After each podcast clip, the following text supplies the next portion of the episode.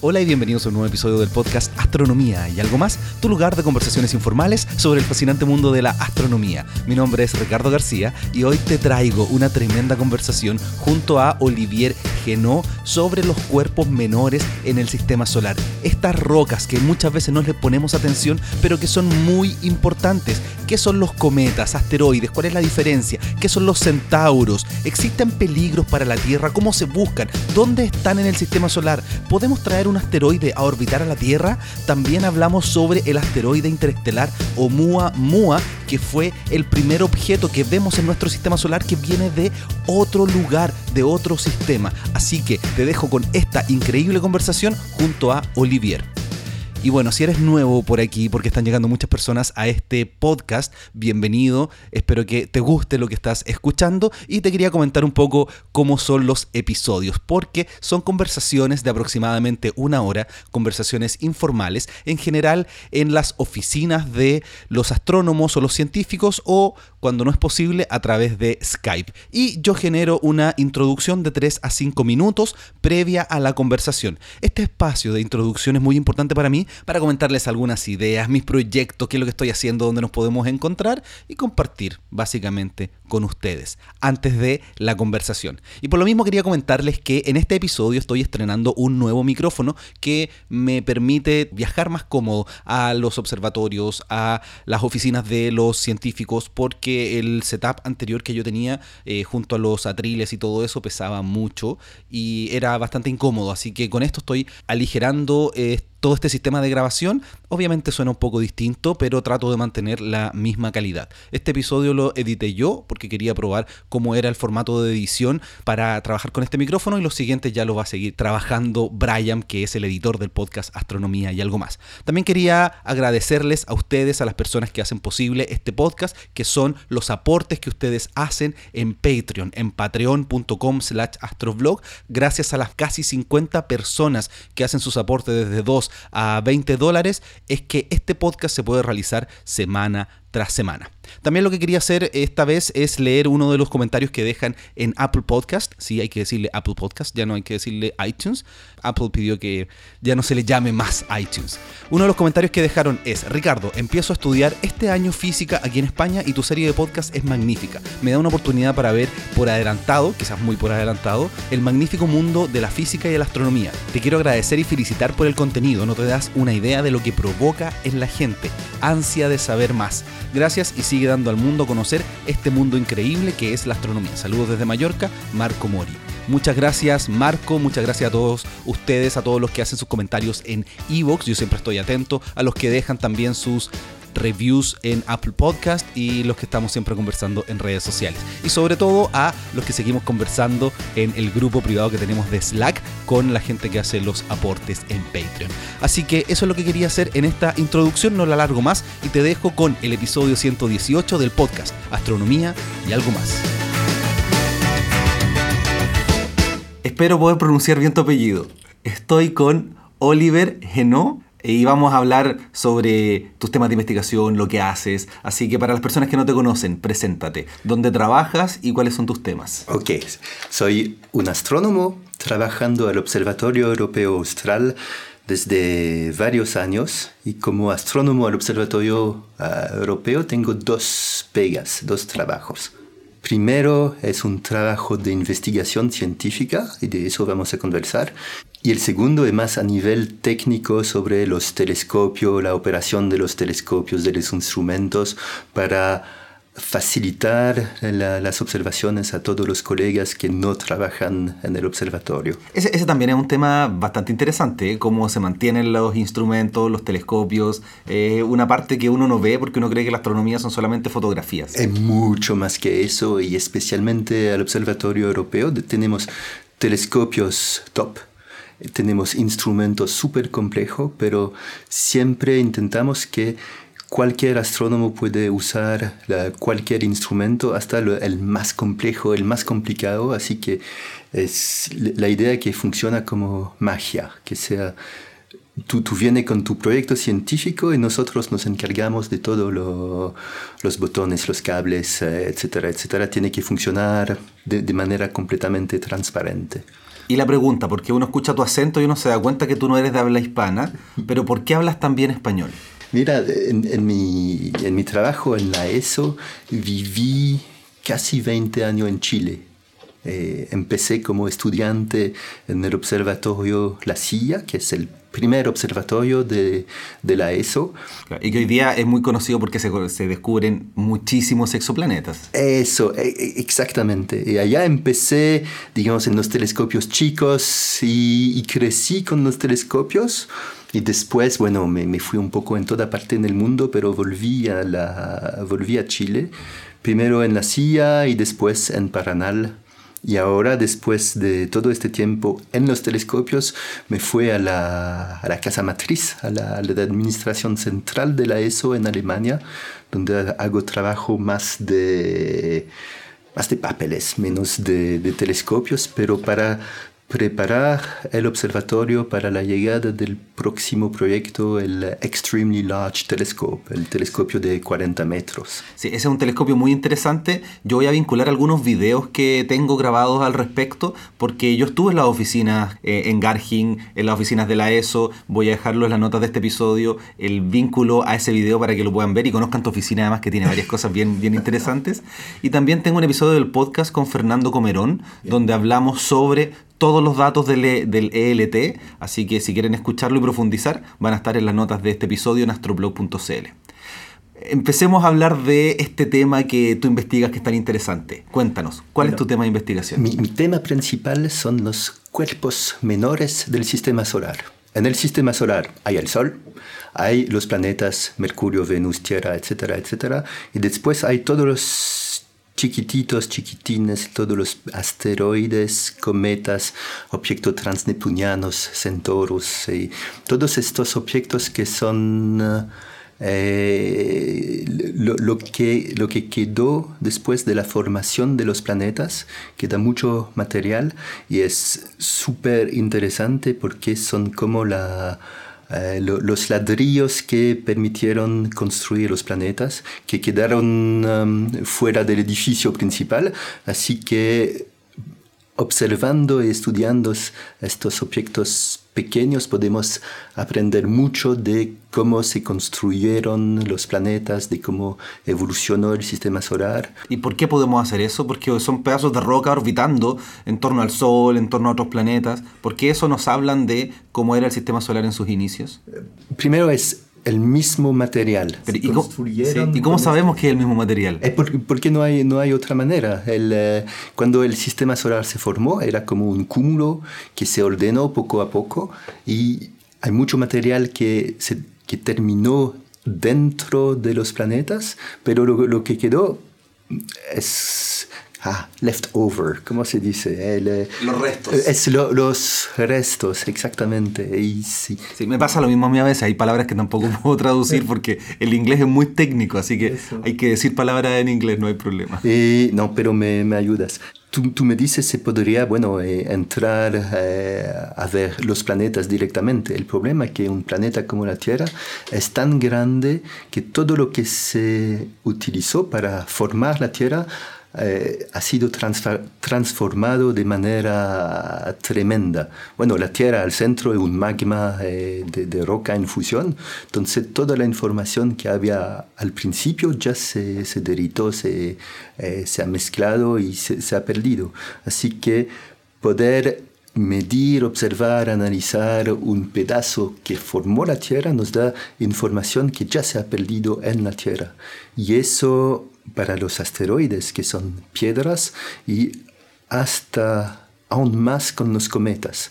Los cometas están hechos de, de hielo, se formaron mucho más lejos del Sol, donde estaba más frío, y quedaron todo, todo este tiempo muy fuera en el sistema solar, así en, eh, como en el congelador. Y se, se, se, guardaron allá en el frío por 4 mil millones de años y cuando un cometa se acerca, entonces es la primera vez que visita el centro del sistema solar y viene súper bien preservado. Así que si tú puedes analizar lo que hay como contenido de, de, hielo, el tipo de agua, las otras moléculas, eso te da información que viene en directo de la, del origen del sistema solar.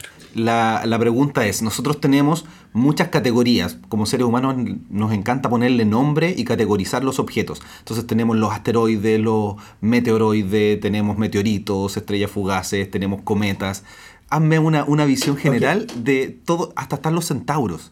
Sí, mira, primero no hay que fijarse demasiados en estos nombres, porque son nombres de descripción. Así que es muy posible que un asteroide se convierta en un cometa, que un centaur se convierte en un cometa y después en un asteroide. Es, es más que nada una descripción. Pero lo más simple es de partir del Sol, donde es desde el principio es muy caliente, así que todo lo que es gas y hielo se eliminó desde el principio. Eh, quedó solamente eh, los materiales, bueno, tipo roca. Entonces, un planeta como Mercurio, Venus o la Tierra es, es roca, es piedra.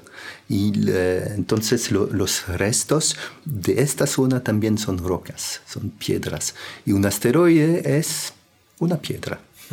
Y un asteroide pequeño, digamos 10 metros, 100 metros, es realmente una piedra, una piedra grande y como, como una roca que se encuentra en, un cero.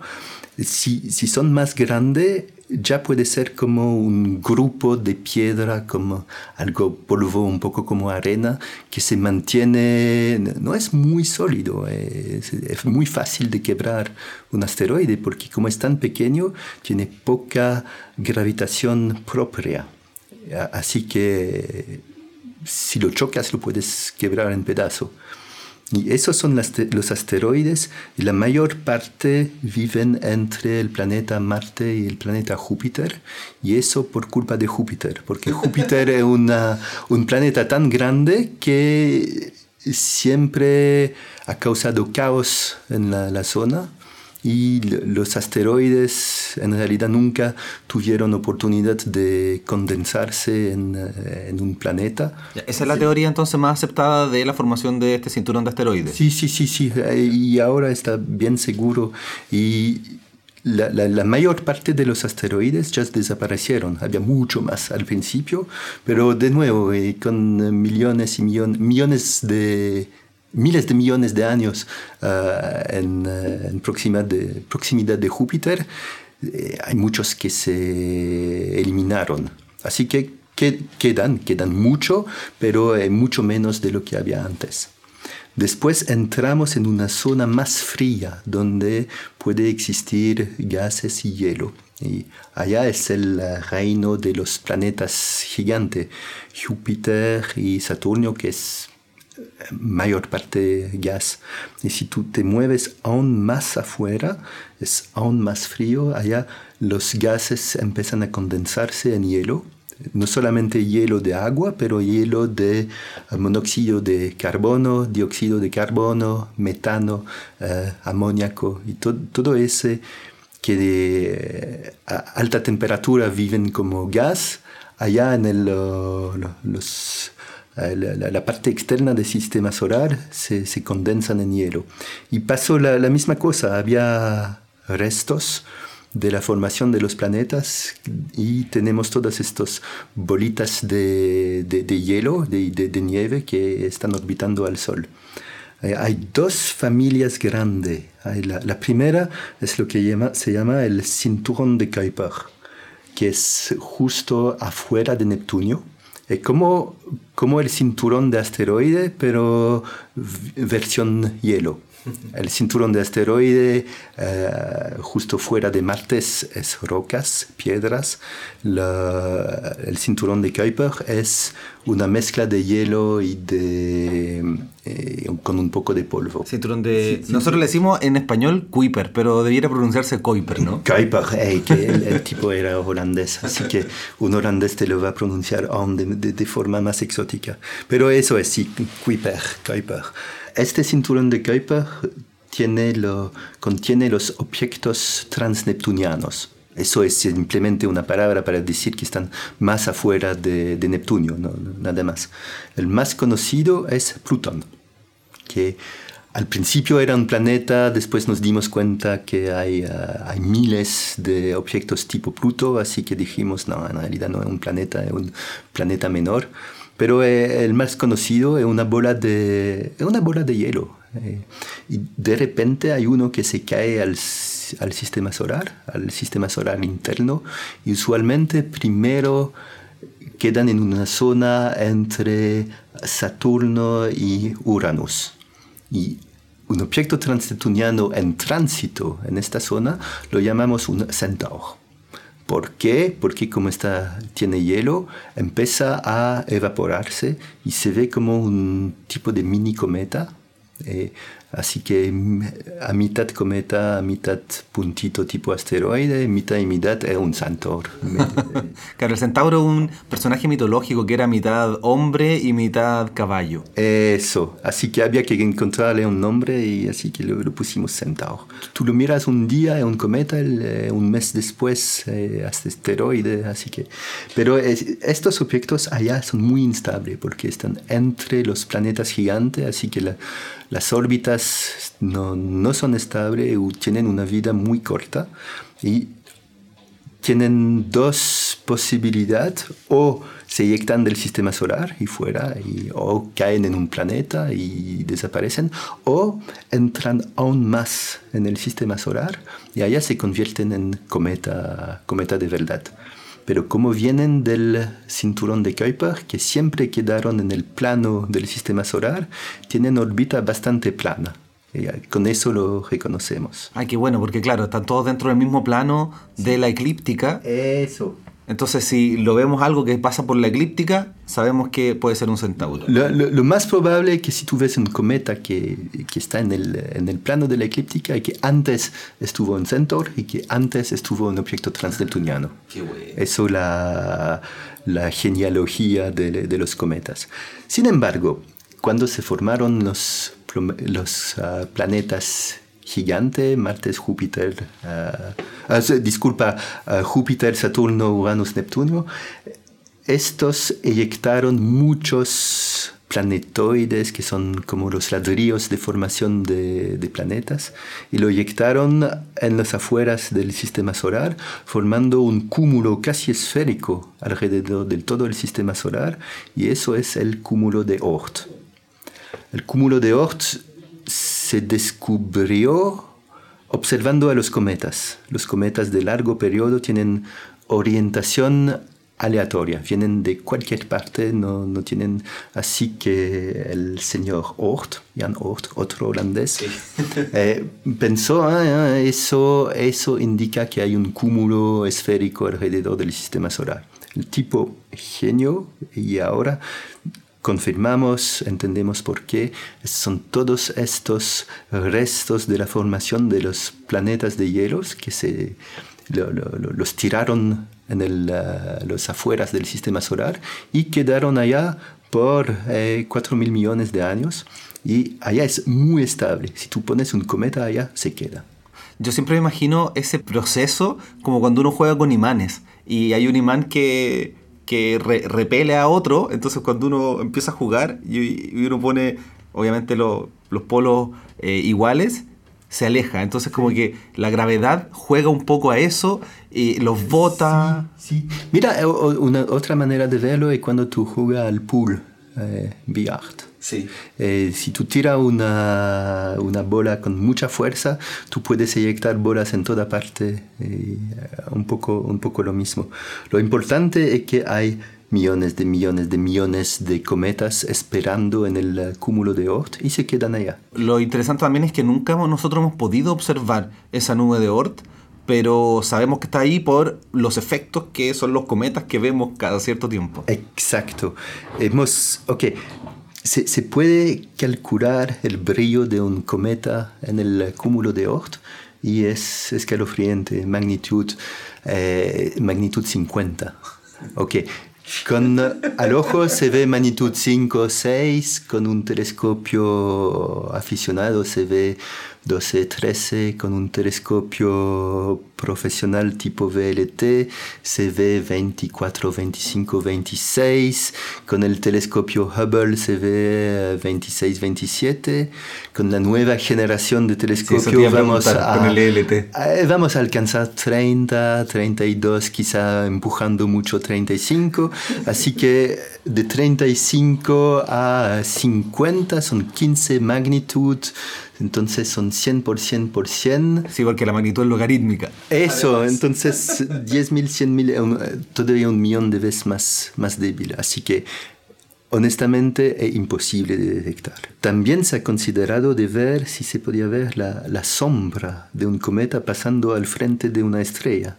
El problema es que son tan lejos que es ver un, un pedazo de 10 kilómetros que pasa al frente de una estrella que tiene un millón de kilómetros, así que aún con la perspectiva te hace una, un micro eclipse, pero tan pequeña que no es detectable. Es como que un paso, un granito de polvo pase delante del sol. Eso, no, no hay caso de detectarlo, es demasiado, el efecto es demasiado pequeño.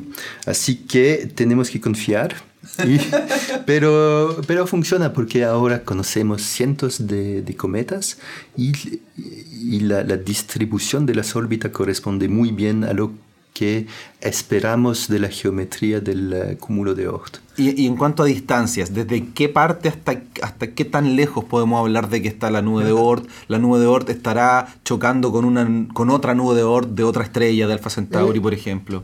Casi, casi. En bueno, el, se, se, habla de 10.000 a 40.000 unidades astronómicas. Unidad astronómica es la distancia del Sol a la Tierra. Entonces, de 10.000 a 40.000 es bastante lejos. Para ponerlo en perspectiva, es como un tercio de la distancia a la estrella la más cercana. Entonces, sí, estamos hablando de realmente de lo, la parte más afuera del sistema solar, y lo que quiere decir también que un cometa que es en la parte externa del cúmulo de Oort no está muy bien amarrada, es muy fácil de, eh, de cambiar su órbita y así nacen los cometas. Si una estrella pasa y las, las, estrellas, se, las estrellas se mueven, puede cambiar la órbita de 100.000 cometas y de estas quizás una, dos, tres van a caer al sistema solar interno y eso se convierte en un cometa eh, con órbita de cualquier orientación, con un periodo gigante, miles de años. Y esos son los cometas usualmente espectacular porque vienen en directo de la, de la reserva al refrigerador, así que vienen con todo el hielo bien preservado y esos son los cometas lo, que tienen cola gigante. El problema es que como vienen y después se van, no, no se puede predecir, así que siempre es una sorpresa. A nivel también de la composición, es interesante porque los cometas que vienen de la, del cinturón de Kuiper se formaron allá en el cinturón de Kuiper, entonces en la parte externa del disco de la, del, del, sistema solar, mientras que los cometas del cúmulo de Oort, que están mucho más lejanos, en realidad se formaron más cerca, se formaron en la zona de, uh, de Saturno. Ah, Así que... Se formaron más cerca, pero están más lejos. Eso, e, exactamente. eh, Así que midiendo eso se, se, puede tener una idea de, de las condiciones, cómo se formaron los cometas en la zona de, de, los planetas y cómo se formaron los en la zona más externa. Oye, y hablando de cantidad de objetos, porque hay otro tipo de objetos que son súper interesantes y que están siguiendo a los planetas. De hecho, existen muchos entornos cerca de la Tierra que se llaman los Neo, hay otros que están okay. en torno a Júpiter y que están siempre como en 60 grados. Ok, ok. Así que seguimos con, la, con el catálogo. Sí. De los asteroides, entonces la, la, las piedras, la mayor parte orbitan en la zona entre Marte y Júpiter. Sin embargo, puede pasar algo. Eh, puede pasar demasiado cerca de un planeta o pueden chocar y cambiar de órbita. Y algunos se encuentran en una órbita que pasa cerca de la Tierra o de uh, Marte o de Venus. Y eso lo llamamos planet crossing, los que cruzan las órbitas de los planetas. Si es un, uh, uno que cruza la órbita de Marte, no importa mucho. Si es uno que cruza la órbita de la Tierra, tiene un interés particular por nosotros porque si cruza sin mirar antes de cruzar puede chocar. Sí, de hecho este último tiempo han pasado varios asteroides no tan cercanos, pero sí en torno a la Tierra y la Luna, y salen los medios de comunicación y todos dicen, no, llegó un asteroide que nos va a destruir. No, hay que, ok, hay un riesgo pero no hay que volverse paranoico tampoco. Ok, el, el sistema solar está lleno de, de piedras, hay muchos uh, asteroides que cruzan la órbita de la Tierra, lo, lo, llamamos Near Earth Asteroids, asteroides cerca de la Tierra, nada más. Y sí es cierto como varias veces al año hay uno que cruza a una distancia más pequeña de la distancia de la Luna, que eh, es cerca. En octubre hubo uno que pasó a menos de 50.000 kilómetros. Al lado. Sí, eh, que 50.000 kilómetros eh, empezó a ser bastante cerca. Sí, digamos que más o menos aproximando, que en astronomía siempre se aproxima, cinco veces el diámetro de la Tierra. Eso, exacto. Pero también hay que chocan cada día. Y si es súper pequeño, se llama una estrella fugaz. Y eso es, a este nivel no se puede hablar de un, asteroide, ¿eh? un, un, grano de arena o hasta un, una piedrita, como del, del tamaño de una, una cereza, una guinda, una fruta. Eso no, no es un problema porque se quema en la atmósfera y es, es bonito en la noche y espectacular y no hay que preocuparse. Sí, a mí lo que me ha pasado con las estrellas fugaces es porque por alguna razón durante mucho tiempo yo creí que cuando uno ve ese brillo, lo que uno ve es eh, la estrella fugaz quemándose. Pero uno no ve la estrella fugaz quemándose, uno ve otro proceso. Eh, bueno, tú tienes una piedra entrando en la atmósfera a entre 11 y 100 kilómetros por segundo. por así, segundo. Por segundo. Así que eh, se calienta, se evapora y lo que se ve es la, el plasma, el, es la atmósfera que está tan caliente que se convierte en... Bueno, el plasma es fuego en realidad. Eh, claro, y por eso se, se apaga de a poquito. Eso porque la, tiene que, la atmósfera tiene que reestabilizarse. Pero la estrella fugaz común y corriente hay que pensar un grano de arena. La estrella fugaz que uno se recuerde que es súper bonita, etc. Eso, eh, un, un, una manzana. Incluso hay unas que se parten, yo he visto que uno ve una estrella fugaz muy brillante y después se convierte en dos. Sí, eh, pero de, hay que recordarse es que hay muchos de estos que son que es polvo, así que no, no, no, es muy sólido. Hasta hay algunos que son hielo, que vienen de, de, los cometas. Y si tiene un tamaño tipo pelota de fútbol, allá empieza a ser interesante. Si es piedra, y que cae derecho al suelo, podría llegar hasta el suelo. Eso es como la, el tamaño límite. Sí, de hecho hay videos en YouTube de estos que les llaman bólidos porque se ve el pedazo de roca quemándose uh -huh. y a veces se ve un destello, se escucha algo. Sí, bueno, hay, hay, que tener cuidado que el sonido no es el impacto, sino que es el derrumbe en la atmósfera. En, uh, hace un par de años hubo algo grande sí. que cayó en Rusia. Afortunadamente cayó con un ángulo muy... No, no, derecho, al contrario. Llegó casi paralelo a la atmósfera, así que no chocó con, la, no, no chocó con el suelo, sino que explotó en la atmósfera. Haciendo todas las mediciones, se piensa que eso ahora te, tenía un diámetro de 20 metros. Perfecto. Okay. Este es Chelyabinsk. Chelyabinsk, exactamente. De nuevo, a nivel de, de, escala, hay que guardar, hay que pensar 10 metros. 10 metros es el tamaño de una casa. Eso en promedio tiene la, la energía de la bomba atómica de Hiroshima. ¿Ok? 10 metros Hiroshima. Obviamente hay muchos parámetros que es, si, es si es denso de roca y de metal tiene más energía, mientras que si es de, de hielo muy liviano, muy poco densa, tienes menos energía, pero en promedio 10 metros Hiroshima. Pero eso cambia como el cubo del diámetro. Entonces, si, si, si vas a 100 metros, 10 veces más, ya es mil Hiroshima. ¿Ok? Un kilómetro, eh, un factor 100, es un millón de Hiroshima. Por, eso los pequeños, tipo 10 metros, Chelyabinsk, que tienen solamente la energía de Hiroshima, no nos preocupan tanto, porque sería muy, muy mala suerte si chocan con algo importante. Claro, ahora, en el caso de Chelyabinsk, lo que causó mayor destrucción, y corrígeme si me equivoco, fue la onda de choque, porque viajan más rápido que la velocidad del sonido. Entonces se produce esta onda supersónica, que es la que genera la destrucción, que rompió ventanales, que generó todo este, este problema. Pero la, cantidad de energía igual era como 10 Hiroshima. ¿ok?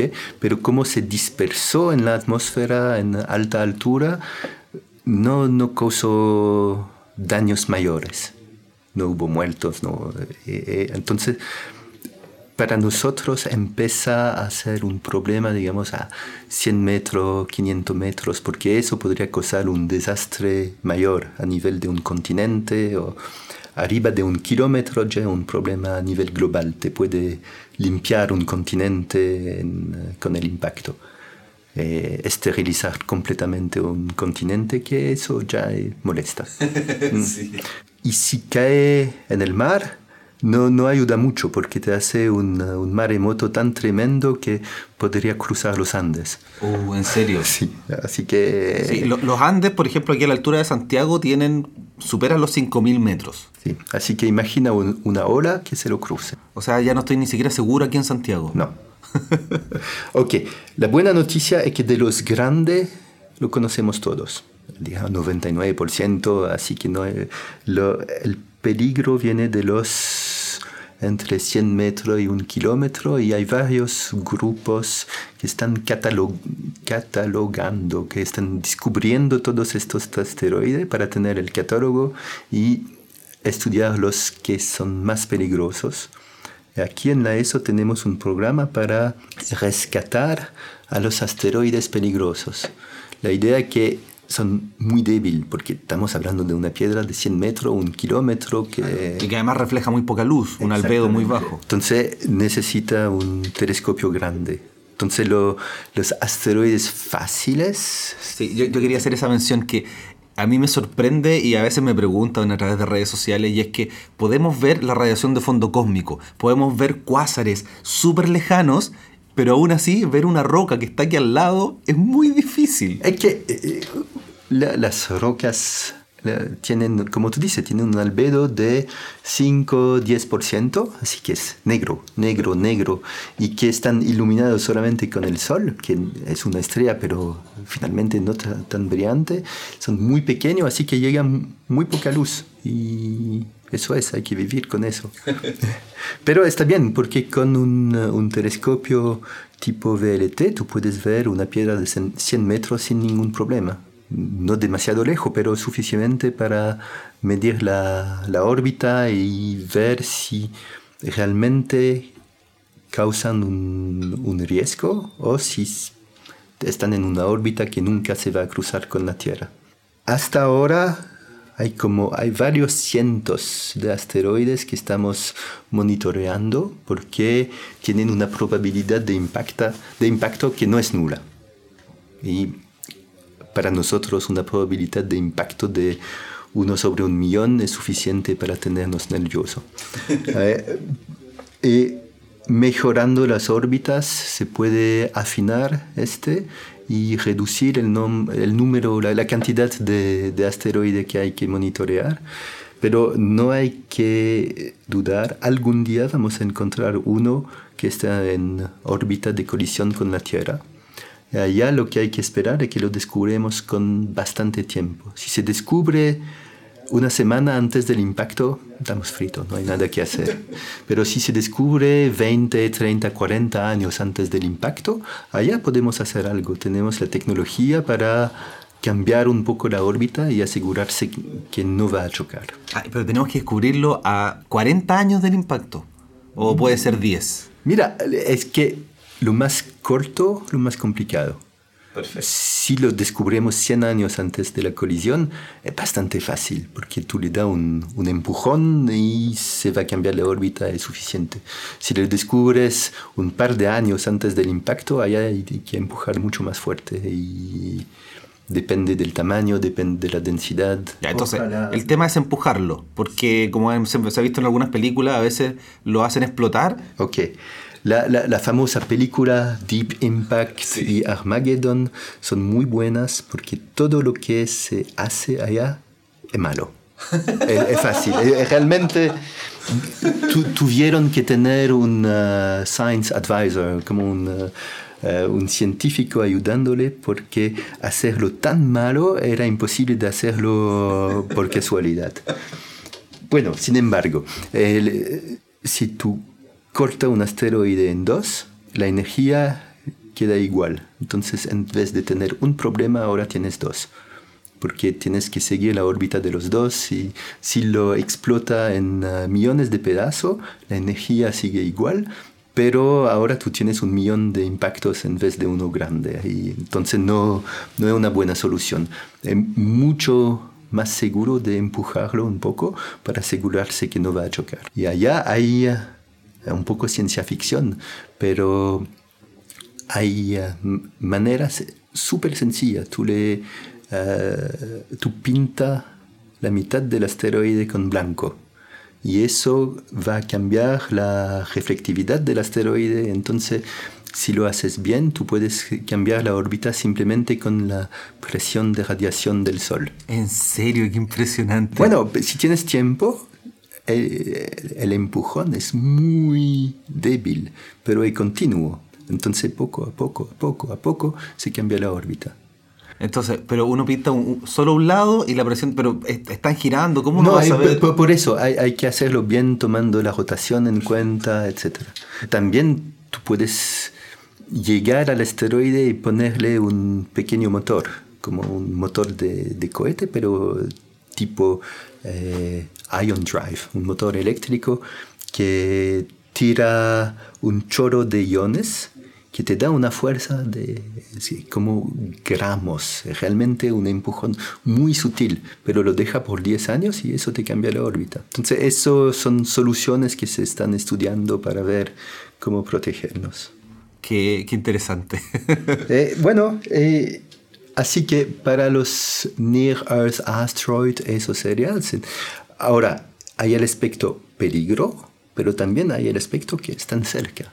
Entonces, para estudiarlos es genial porque no, no, tienes que observar del otro lado del sistema solar, tú puedes observar cuando pasan y ver mucho más detalles.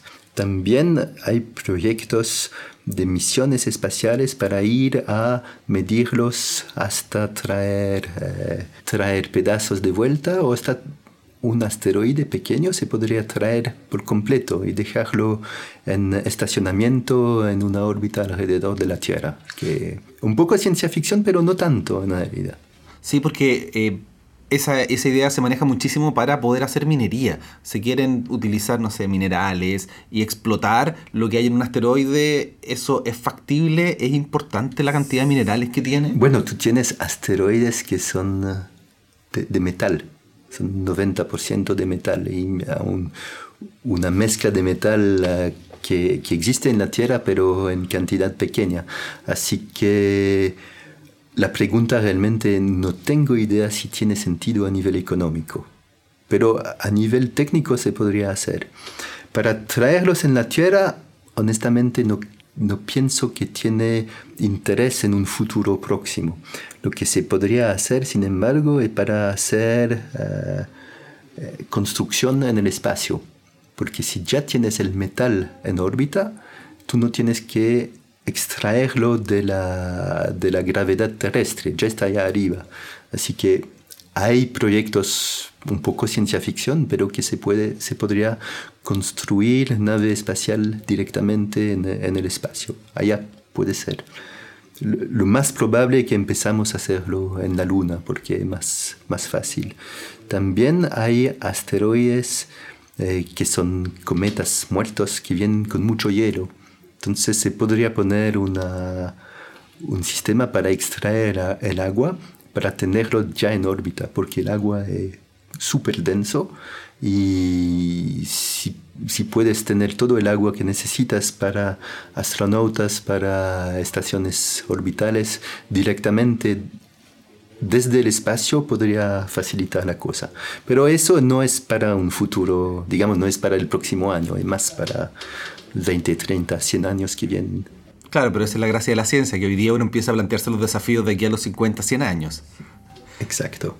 Y conversando todavía dentro de las categorías de todos estos objetos y estos pedazos de roca. Eh, desde el 2017 tenemos una nueva categoría que se observó por primera vez en la historia, que es un asteroide interestelar. Ok. ¿Te recuerdas cuando te conté de cómo se formaron los asteroides y los cometas? Dije que hay la mayor parte que se eyectaron. Y sabemos que nuestro sistema solar ha eyectado millones de millones de... Realmente es 10 al poder 12. ¿Ok? Eh, de, de, de, pequeños objetos, rocas, cometas, etcétera, etcétera, y el, sistema solar lo tiró al espacio interestelar. Ahora, si pensamos que los, los, vecinos hicieron lo mismo, eso quiere decir que el espacio interestelar está lleno de cometas y asteroides que las estrellas tiraron eh, por afuera. Estamos hablando de una cantidad tremenda en número, pero el espacio es grande así que la densidad es bastante baja. Sin embargo, desde años y años pensamos, hmm, hay asteroides entre, los, ah, entre las estrellas, así que es posible, es, va a pasar, algún día vamos a ver uno, y, pero nunca se había observado y en realidad es complicado. También pensábamos que el primero que íbamos a descubrir sería un, un cometa, ¿Por qué? Dos razones. La primera es que el sistema solar tiró muchísimos más cometas que asteroides. No estamos de acuerdo en el muchísimos más, pero hay algunos que dicen que son eh, como 400 veces más, hay otros que dicen que es más 10.000 veces más. Así que el mucho más todavía hay una incertidumbre, pero es, es mucho más. Entonces, si tú si tú observas uno, lo más probable es que vas a observar un cometa. Y la, la otra razón es que una piedra es una piedra, un asteroide es un puntito en el espacio, es súper difícil de verlo, mientras que un cometa que se acerca del Sol empieza a derretirse, a sublimarse, a formar una cola y es mucho más grande, mucho más brillante, así que mucho más fácil de detectar. Y combinando los dos, los dos efectos. Hay más cometas que asteroides y es más fácil de observar los cometas que los asteroides. Pensábamos, bueno, obvio, pues vamos a, el primero estará un cometa. Y bueno, el primero estuvo un asteroide. Pero, primer punto, se descubrió uno, que es un logro, es tremendo. Por primera vez hemos observado algo que no se formó en el sistema solar es un viajero, algo que llegó de otro sistema, de otro sistema solar, quien, quien entró en nuestro territorio, pasó al, al lado del Sol y se fue. yo lo que pensaba era, si nosotros vamos a instalar una base o poner una cámara en algún lugar, en vez de enviar naves, es mejor esperar que pase uno de estos objetos y ponerle una cámara y seguirlo. Ok, es, es interesante. Sin embargo, este objeto tiene una velocidad tremenda. Así que si tú quieres poner una cámara o tiras la cámara y tú tienes una colisión a 50 eh, kilómetros por segundo, entonces tu cámara tiene que ser como muy robusta, o tú tienes que acercarte del, eh, del asteroide para aterrizar gentilmente. Y eso implica que tú tienes el, el, motor para hacer el cambio de órbita y en este caso ya no necesitas el asteroide, tú lo puedes hacer lo puedes hacer por ti solo sin el asteroide, así que no, no, no es una buena idea. Entonces, porque claro, nosotros cuando llegamos al cometa el 67P Churyumov-Gerasimenkov, tuvimos que dar muchas vueltas para llegar con la misma velocidad, para entrar en órbita. Sí, sí, es otra cosa. Ahora sería súper interesante de acercarse de un asteroide interestelar algún día quizás, pero este estaba el primero, así que uno nos tomó por sorpresa obviamente, porque... Nadie lo esperaba. Bueno, sabíamos que tenía que existir, pero cuando se descubrió, allá hubo no, un pánico, pero como recibí un, un mensaje de una colega en, en, Estados Unidos, urgente, urgente, llámame, llámame al tiro, ahora, llámame. Hay que decir que esto se observó en un telescopio que hace un survey eh, constante del cielo que se llama Pan-STARRS, que está en una isla en Maui, en Hawái. Eso. Entonces. Yo, yo no pronuncié el nombre del observatorio porque siempre me ha costado Jalealeca o algo así. Jaleácala. Jaleácala. Jaleácala. No, eh, este telescopio Pan-STAR es como un gran angular. Tiene un, un espejo que cubre una zona grande del cielo, observa todas las noches una gran parte del cielo y está optimizado para detectar las cosas que se mueven, tipo asteroides, cometas y descubrieron este objeto que, bueno, uno más, descubren cientos y cientos, excepto que cuando lo reobservaron la órbita mm, había un problema.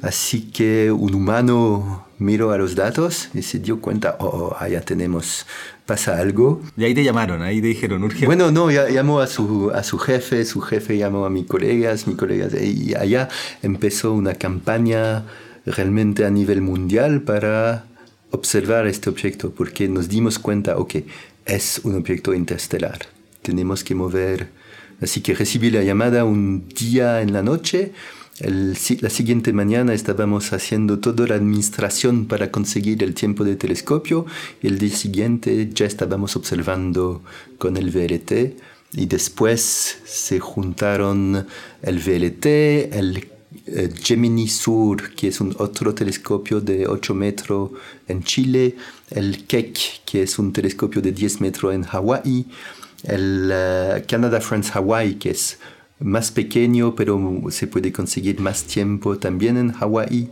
Eh, después el telescopio espacial Hubble nuestros competidores observaron con eh, Gemini Norte en Hawái y, bueno, hubo realmente un, un, esfuerzo tremendo para aprovechar de las pocas semanas porque este objeto se descubrió después del perihelio. Entonces ya había pasado el punto más cercano del Sol. Por suerte, por casualidad, pasó cerca de la Tierra. Allá se detectó y de allá sabíamos que teníamos un mes para observarlo y después, chao, se va. Eso quiere decir que existe la probabilidad no menor que si nos llega a chocar un asteroide que destruya el planeta Tierra, puede ser un asteroide interestelar. Puede ser. Puede ser, y allá no hay mucho que hacer porque si lo descubres tres días antes, no, realmente no hay nada que hacer. Nada más la velocidad que trae. sí, pero hay muy pocos.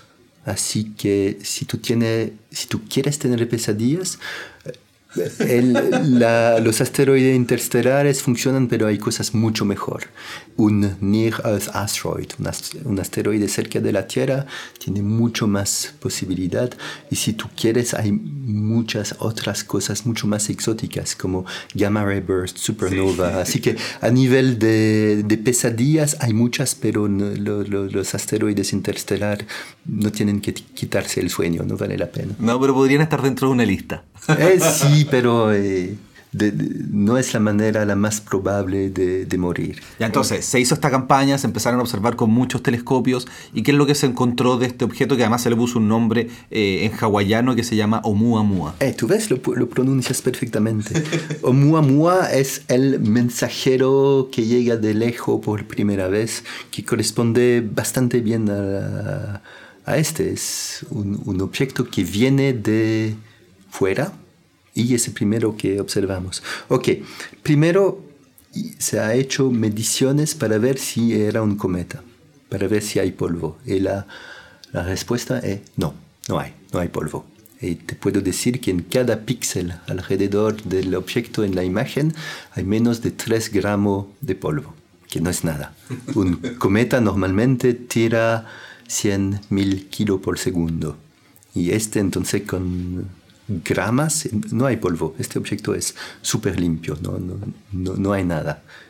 Primera sorpresa. Segunda, segunda sorpresa, sus colores.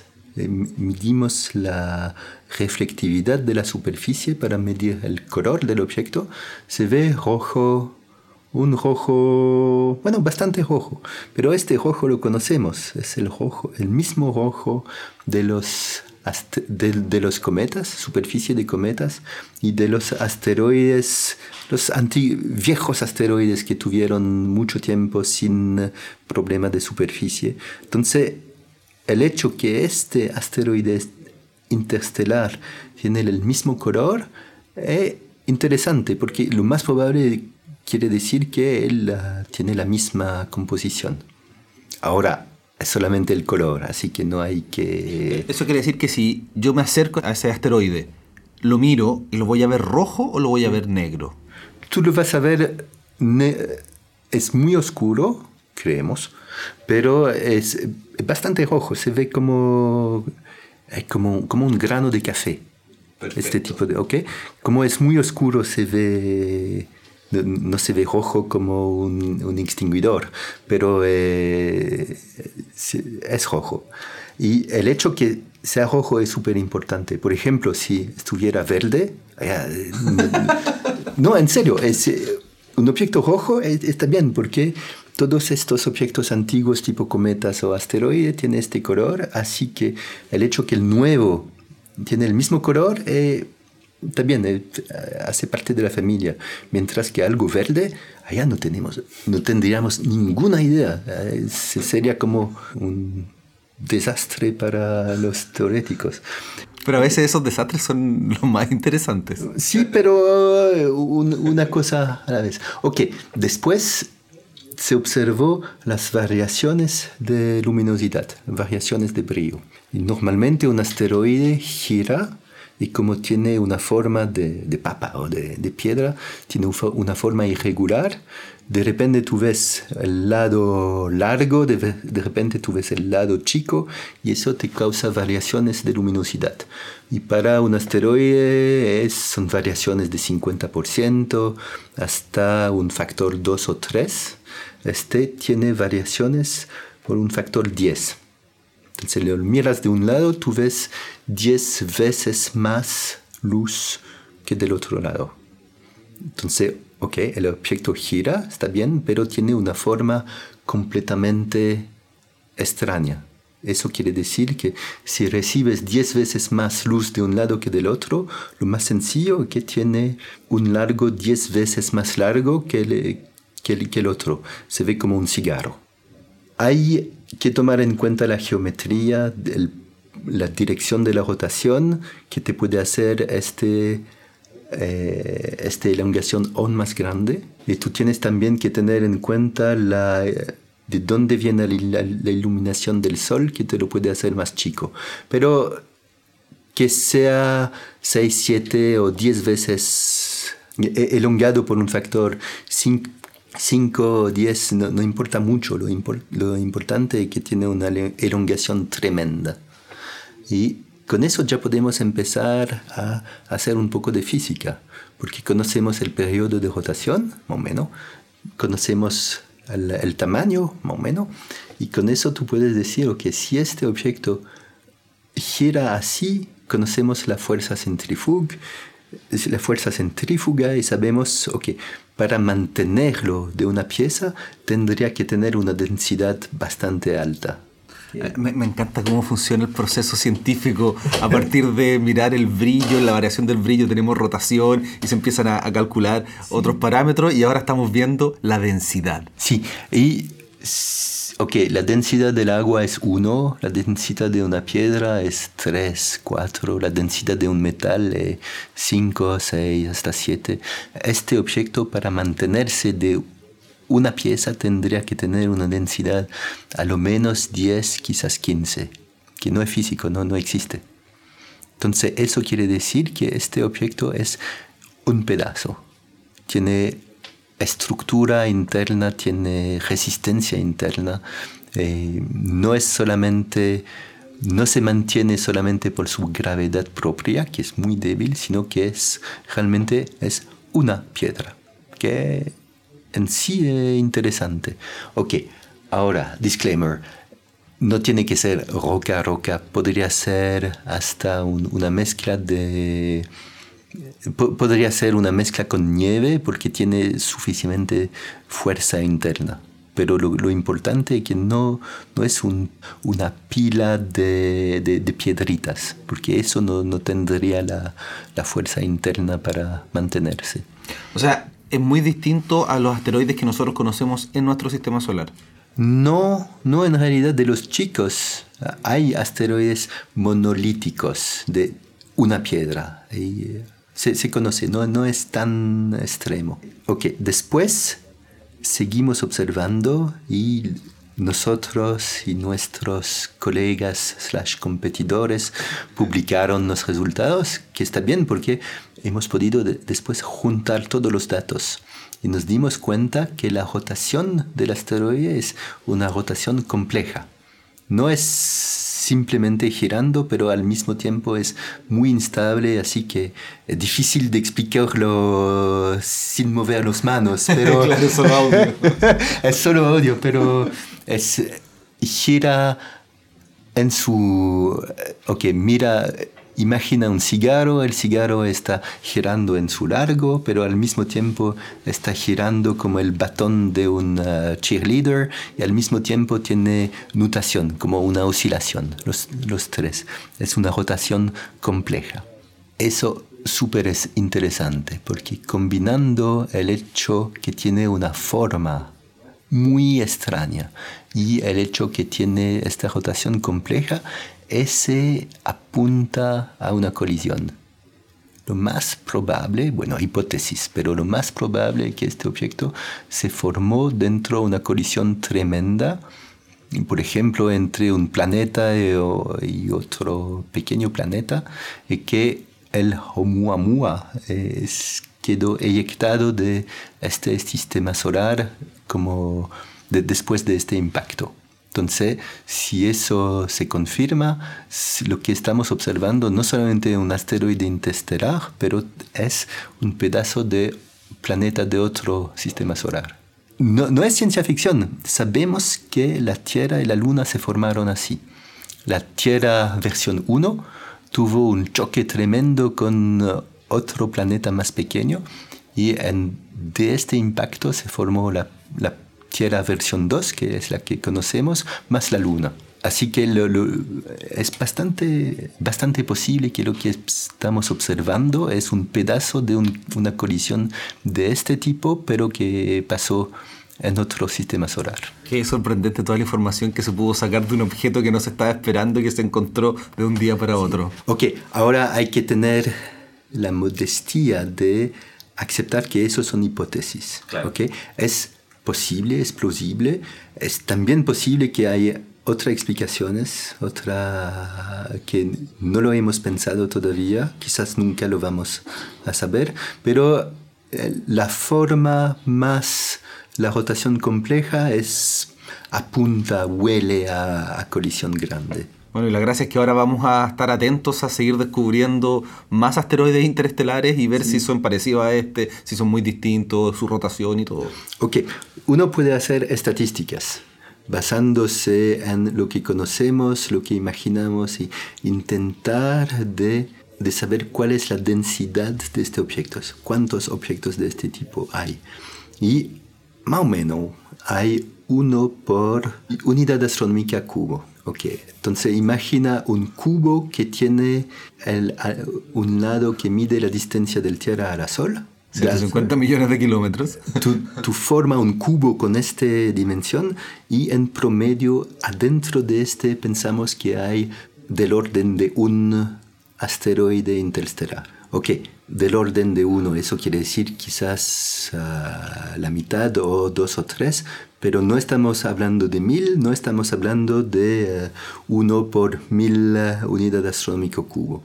Y eso nos da bastante esperanza que con los nuevos telescopios Survey los, se, se van a descubrir más los colegas de Pansta ya han eh, modificado el pipeline de proceso de los datos para asegurarse de no, no botar uno, porque como tiene órbita extraña, el pipeline podría considerar que es un artefacto, que un error. Ahora pusieron un nivel de seguridad para asegurarse que si tiene órbita extraña lo, lo, rescata. Eso quiere decir que existe la posibilidad de que lo hayan, que hayamos detectado otros asteroides interestelares y no se dieron cuenta. Es posible. Bueno, este tema es fascinante. Como que uno cuando mira el sistema solar, uno piensa básicamente en el Sol, los planetas y tal vez las lunas, pero uno no piensa en que los cuerpos menores juegan un rol tan importante. ¿Cómo tú llegaste a motivarte con este tema? ¿Por qué empezaste a estudiar los cuerpos menores? Ok, hay una parte romántica de crecí en los años 70, en uh, toda la, la, época de la de Apolo, las misiones espaciales, así que la idea de viajar en el espacio siempre me tincó, pero obviamente ser astronauta es complicado y, en realidad es bastante frustrante porque uno, ok, viajar al espacio si, si, me, si, me, dan una posibilidad de ir en la luna, eh, obviamente sería interesante, pero en realidad ser astrónomo observando el sistema solar es the next best thing, como lo, lo, más cercano que se puede hacer y tiene este aspecto que es astrofísica, pero astrofísica concreta. Es, es cosas que casi lo puedes tocar. Mientras que observar los quasars, observar las galaxias, eh, también es fascinante, pero es tan remoto que al principio lo encontré como más, más lejano, eh, simplemente. Y empecé, me, bueno, hice mi, mi, carrera en eso. Ahora, es cierto que con la experiencia, la sabiduría, etc., eh, hay tantas cosas interesantes en el espacio exterior, eh, estrellas, galaxias, cosmología, que también es muy interesante. Pero bueno, empecé en asteroides y cometas y hay, hay muchas cosas que hacer.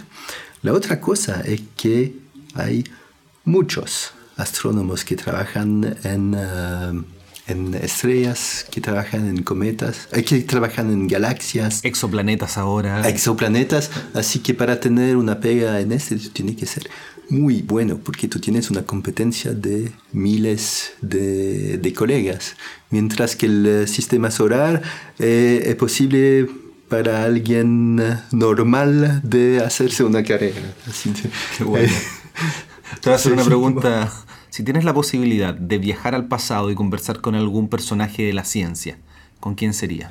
Ok, tengo una admiración tremenda por Einstein porque este tipo tuvo una intuición tan simple, tan hermosa y lo, lo puso en ecuación. Es, estas ecuaciones 100 años después siguen perfectas.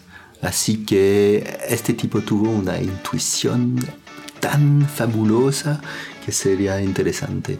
Otro de, mi, de los personajes históricos para cuales tengo mucha admiración es Tycho Brahe, porque Tycho Brahe, astrónomo danés, estuvo el primer astrónomo moderno. Es el primer tipo que hizo un programa científico con una organización de un observatorio moderno, ahora con una tecnología que sin tecnología, pero los conceptos del observatorio de Tycho Brahe eran muy similar a lo que hacemos en, eh, en Paranal. Así que creo que podríamos tener conversaciones interesantes a nivel de cómo se trabaja en un observatorio. Sí, de hecho yo creo que las leyes de Kepler deberían llamarse Kepler-Brahe.